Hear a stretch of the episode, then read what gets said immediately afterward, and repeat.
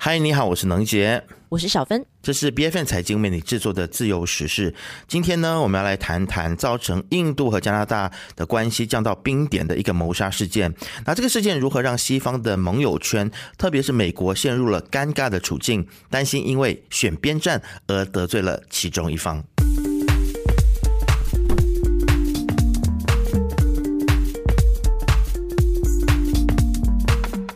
事情呢，就要回到今年的六月十八号哦。当时呢，在加拿大就有一位四十五岁的印度锡克教领袖，他本身现在已经是加拿大公民了。他的名字呢叫 Hardeep Singh Nijjar，我们就叫他尼加尔哦。他在温哥华呢就遭到了枪杀。那加拿大总理杜鲁多就在事发后的三个月，就是在九月十八号，公开说加拿大掌握到可靠的情资，显示印度情报部门和这一宗的谋杀案有关。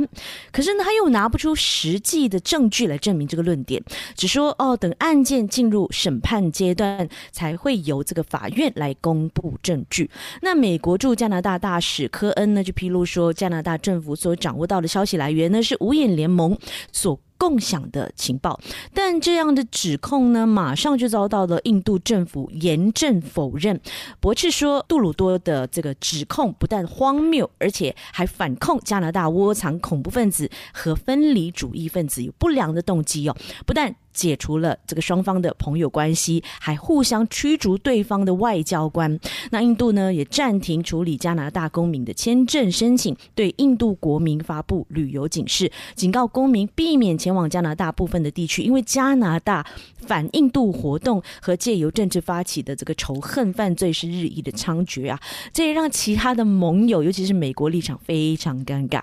哇，互相驱逐外交官，这个真是蛮严重的啊！我们来说一说被暗杀的这位锡克教的领袖尼加尔。其实他早在一九九七年的时候呢，就从印度逃亡到加拿大寻求庇护。那么生前呢，也跟其他的锡克教的领袖一样，那么他就主张锡克教徒呢，应该在印度北部的旁遮普邦呢，建立一个独立的哈利斯坦国，争取更多的政治还有文化的自主权。那么这样子的主张呢，就被印度政府视为是一种分离主义运动。啊，因此他就指控他是一名恐怖分子，要公开的通缉他。由于这段锡克教跟印度政府之间的黑历史。它是非常冗长而且又复杂的啊，所以我们就简单的讲啦。其实我们从比较近期，也就是印度史上最严重，也就是被称为“蓝星行动”的政教冲突来开始说起。那么根据 CNN 的报道呢，一九八零年的时候，当时有部分的锡克教分离主义者屠杀印度教徒还有平民。那么印度军方在镇压行动当中呢，也伤害了几万名的锡克教徒。那么到了一九八四年，印度时任总理。英迪拉甘地呢，就下令军队就去攻击锡克教的圣地黄金庙，而且杀害了主张独立的锡克教的领袖，引发两方的教徒互相攻击。那么英迪拉甘地呢，还因此遭到他的锡克教徒保镖枪击身亡。那么虽然哈利斯坦运动已经在印度被取缔了，被视为威胁印度的国家安全，但。实际上呢，却是还在暗潮汹涌当中。在印度还有海外的锡克教徒呢，都纷纷投身到这项置业，尤其是在加拿大、美国、英国、澳洲等等地方。嗯，就有一点像这革命尚未成功哦，同志还需努力这样的概念。是。那加拿大这个锡克教的社群，就在尼加尔死后呢，都聚集在他们的寺庙前，高呼“哈利斯坦万岁”。那其他海外的锡克教社群呢，也各自在各自的国家来举行这个声援活动哦，表示呢，他们还将继续无所畏惧的来支持哈利斯坦这个独立的运动，反对印度政府侵犯人权的行为。那我们来说说看这个锡克教哦，加拿大呢，其实拥有印度境外为数最多的锡克。教徒一共占了加拿大总人口的百分之二，大概七十七万名锡克教徒这么多，也是加拿大政府非常重视的选票来源。在政坛呢，还有民间，他们都占有非常重要的一个地位哦。甚至呢，还有人成为了内阁成员来推动锡克教的权益。那身为一个锡克教徒，也是加拿大新民主党领袖的这个扎敏臣呢，他也表示说，这一起谋杀案在锡克教社群当。当中已经引发了恐惧，让他们纷纷打消回印度的这个念头，也担心呢，因为批评过这个印度政府而遭到了对付哦。他说，加拿大一直来都被视为这个锡克教徒的安全的灯塔，但现在呢，很多加拿大人的这个安全和保障可能已经被动摇了。那加上呢，在英国还有巴基斯坦，近年来也发生过锡克教领袖被杀害的例子，让海外的锡克教社群呢都认真的看待，还有怀疑印度。是不是幕后的黑手？那如果你了解印度的立场的话呢？其实他们是认为说，这个锡克教他们所主张的这个哈利斯坦运动呢，就是一种的分离主义啊。那这是完全是不能够被忍让的。另外一边厢呢，也不断的指控加拿大长期以来包庇跟纵容，没有采取足够的行动来对付境内的反印度分子。然而，对于加拿大而言呢，如果证实这个印度他是有份参与到这个尼加尔的枪杀的话呢？那就等于是公然侮辱加拿大的主权，让外国政府处决加拿大公民。但其实印度和加拿大的牙齿印其实已经存在很久了，就是因为这次事件呢，更凸显了双边关系的这种紧张跟尴尬的局面。而在这个杜鲁多做出爆炸性的指控之后呢，加拿大的这个传统盟友展现出来的态度都很像蛮谨慎的啊，因为我们都知道西方国家呢，现在为了要对付中国，都不断的在讨好印度嘛。就把印度希望能够拉到自己这一边哦，所以这种西方国家谨慎也是可以理解的，尤其是加拿大的好邻居美国，更是显得蛮为难的哦。拜登近年来就一直来试图的拉拢印度来抗衡俄罗斯跟中国，如今当盟友加拿大还有他的这个战略伙伴印度闹翻了。美国当然就是要非常谨慎的来回应了。白宫国家安全委员会的发言人就表示说，华盛顿对于相关的指控呢是感到担忧的，而且要加拿大继续的调查，将肇事者绳之以法。美国国家安全顾问沙利文呢，在二十一号的时候在白宫的记者会上面就很官腔的声明说，华盛顿是严肃看待这种的指控啦，无论涉及哪个国家，都会捍卫美国的原则，不会有特殊赦免。但是我想问美国的是，真的是这样吗？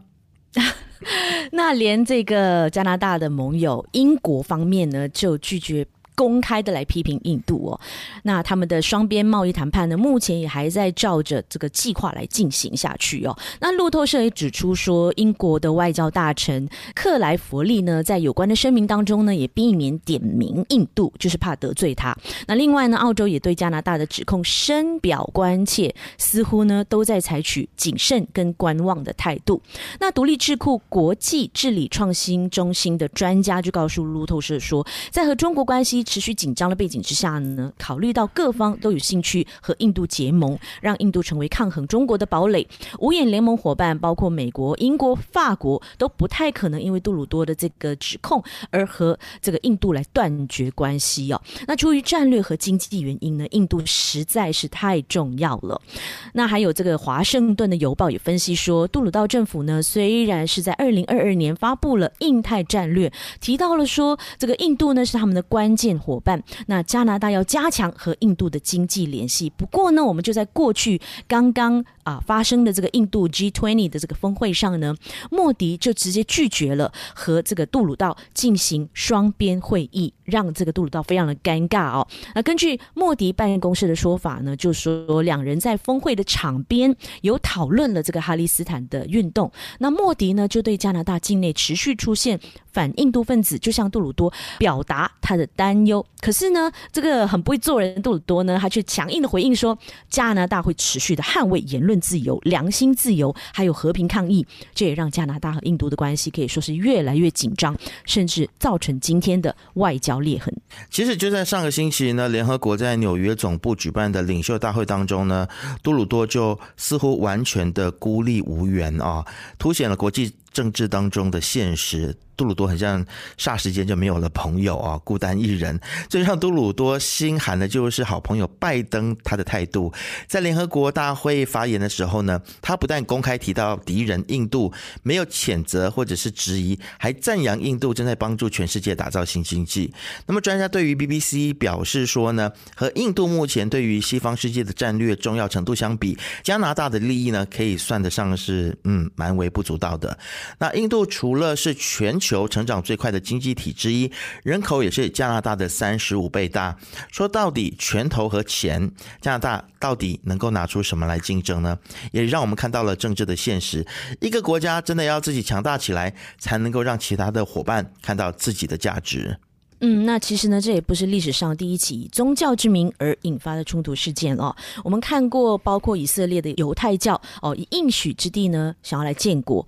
或者是我们看到比较近代的塔利班以统治阿富汗来建立伊斯兰国就好了。我们似乎可以从这些例子当中哦，认知到，凡是牵涉到以激进的宗教主义来统治一个地区或国家，都会让人民呢的生活可以说是水深火热、苦不堪言，甚至是造成这个毁灭性的。让一个国家四分五裂，因为压制另外一方而造成血流成河，也完全曲解了原本应该倡议和平宽容的宗教精神。包括在我们马来西亚，这个世俗的进程呢，也一直遭到很多的打击哦。我们很常看到宗教团体因为娱乐活动，什么演唱会啦、电影啦、啊彩虹手表啊，就认为说自己的信仰价值被遭到冒犯而出来抗议，用宗教的价值观来治理国家，都一再让马来西亚的民主进程开倒车哦。真的很希望啦，有一天能够看到我们的国家能够大治，让信仰回归信仰，无关政治。你认为这是有可能的吗？或者你有什么的想法，都欢迎留言来告诉我们。今天的自由时事就到这边告一段落。自由时事是 B F N 财经制作的节目，你可以在财经的网站 C I G I N 点 M Y B F N 的网站以及 B F N 的 App 以及各大播客平台，还有 YouTube 听到我们的节目。自由时事，自由聊时事，让你做出正确决策。